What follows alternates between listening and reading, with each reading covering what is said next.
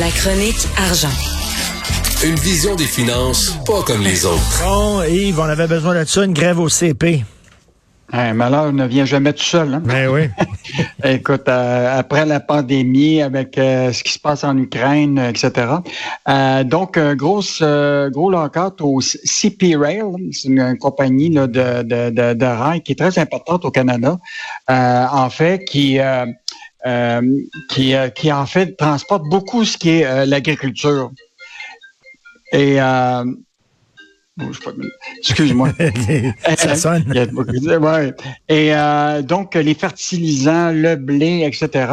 Et donc, euh, ils sont en lockout depuis euh, hier. C'est à peu près 11 000 employés à travers le, Canada. Et je veux juste te rappeler, Richard, que Écoute, ça fait 40 ans hein, que le nombre de ce qu'on appelle des grèves là, ou des lockouts qui durent moins de 10 jours, ou autour de 10 jours, là, était en chute libre. Écoute, depuis euh, mm. depuis 40 ans, là, il n'y en avait plus de grève à peu près. Mm. OK?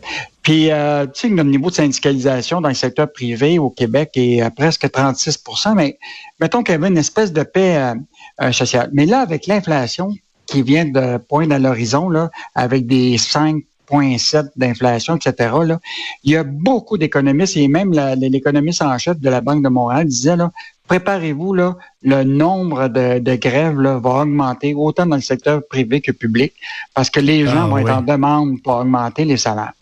Euh, tu sais, le, le, le, CP Rail, qui, est, qui, qui, est quand même une grosse compagnie, je veux juste te rappeler que récemment, eux autres, là, ils ont fait une grosse acquisition aux États-Unis ils ont acheté la plus grosse compagnie euh, ferroviaire de transport, justement, de grains puis de fertilisants pour le secteur de l'agriculture, qui est euh, une compagnie de Kansas City, là, qui couvre maintenant là, le réseau de CP Rail, là, fait tout, tout, jusqu'au Mexique.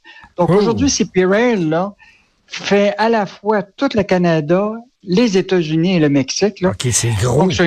Oui, c'est vraiment gros. Et ce que ça nous montre là, très clairement, c'est qu'on fait, on fait partie d'un réseau, tu comprends-tu, mondial. Et demain matin, là, si tes fertilisants n'arrivent pas pour tes agriculteurs au Québec, que ton blé arrive pas, tu comprends-tu, de, de, de, de, la Saskatchewan euh, vers le Québec pour euh, nourrir ton bétail, euh, etc., là, tu te retrouves dans une situation extrêmement difficile. Et c'est ce que soulève aujourd'hui euh, Sylvain Charlebois, là, de, qui, qui connaît mm. beaucoup, qui est l'expert dans le domaine de l'agriculture.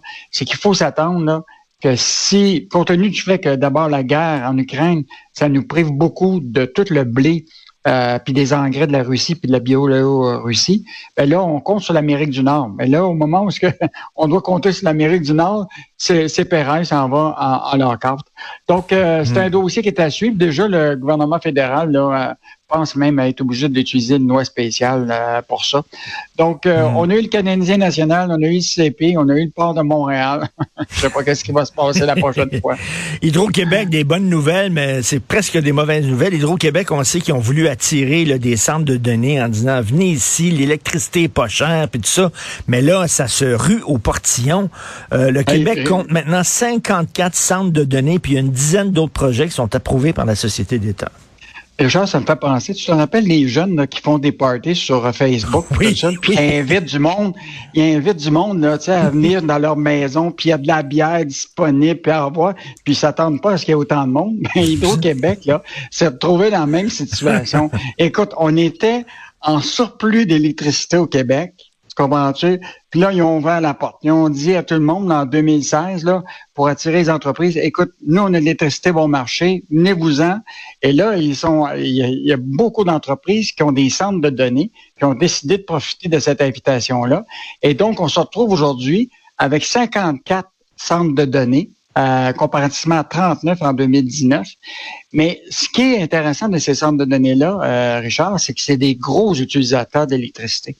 Et donc, euh, tu sais, par exemple, là, en Hydro-Québec estime que le besoin en puissance pour cette industrie-là, -là, d'ici 2029, là, va atteindre des pointes en hiver de 553 mégawatts comparativement là, présentement à 153. Écoute, c'est quatre fois plus. Là. Ben oui. Euh, donc, Parce qu'on va être obligé de euh, faire du délestage? ben là, déjà, le Hydro-Québec l'a annoncé, hein, et ont déjà dit, là, en raison de la forte demande, les places vont être limitées pour les nouveaux projets commerciaux et industriels dans les prochaines années. La Société d'État le prévoit une hausse de 12% de la demande en électricité d'ici sept ans.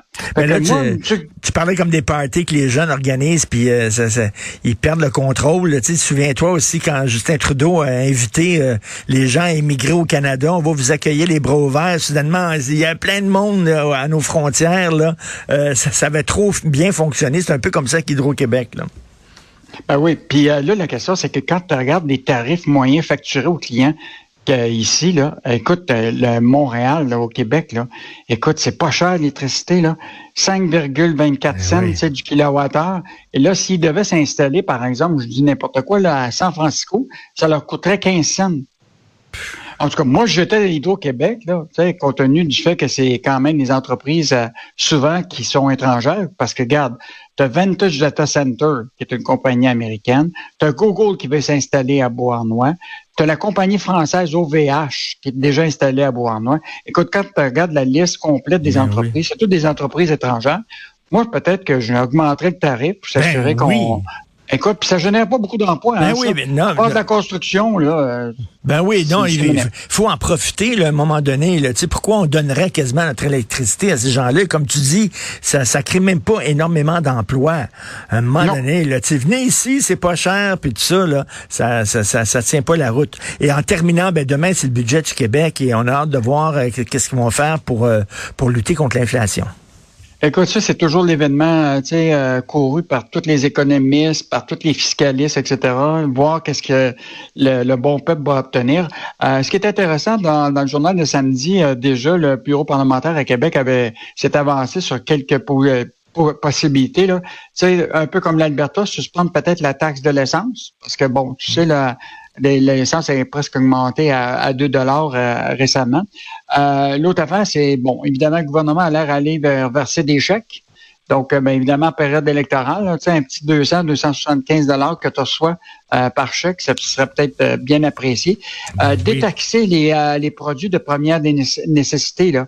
Tu sais, les brosses à dents, le dentifrice, le savon, là, tu sais, de, ça, ça pourrait être une, une façon d'alléger le, le, fardeau des, des, des, consommateurs. Euh, évidemment, lis les tarifs d'hydroélectricité, on en a parlé. Euh, tu vois tout ça, toi, ta facture d'électricité a augmenté 5-6% au 1er avril de 2023. Mais, probablement, il y en a beaucoup qui ne trouveront pas drôle. Euh, et euh, peut-être geler certains prix sur des certains produits. Ça, c'est un petit peu plus compliqué dans un contexte capitaliste contre le nôtre. L'offre et la demande justifient souvent qu'il y ait des prix soient plus élevés pour d'autres choses. Mais une des, choses que j'ai remarqué qui était intéressante dans les idées, c'était de retarder des grands chantiers. Parce que, écoute, mmh. on a présentement, là, au cours des dix prochaines années, 135 milliards d'investissements dans des projets d'infrastructure. Fait que sais, si t'en ralentis un peu, ça va mettre moins de pression sur les salaires, tu comprends-tu?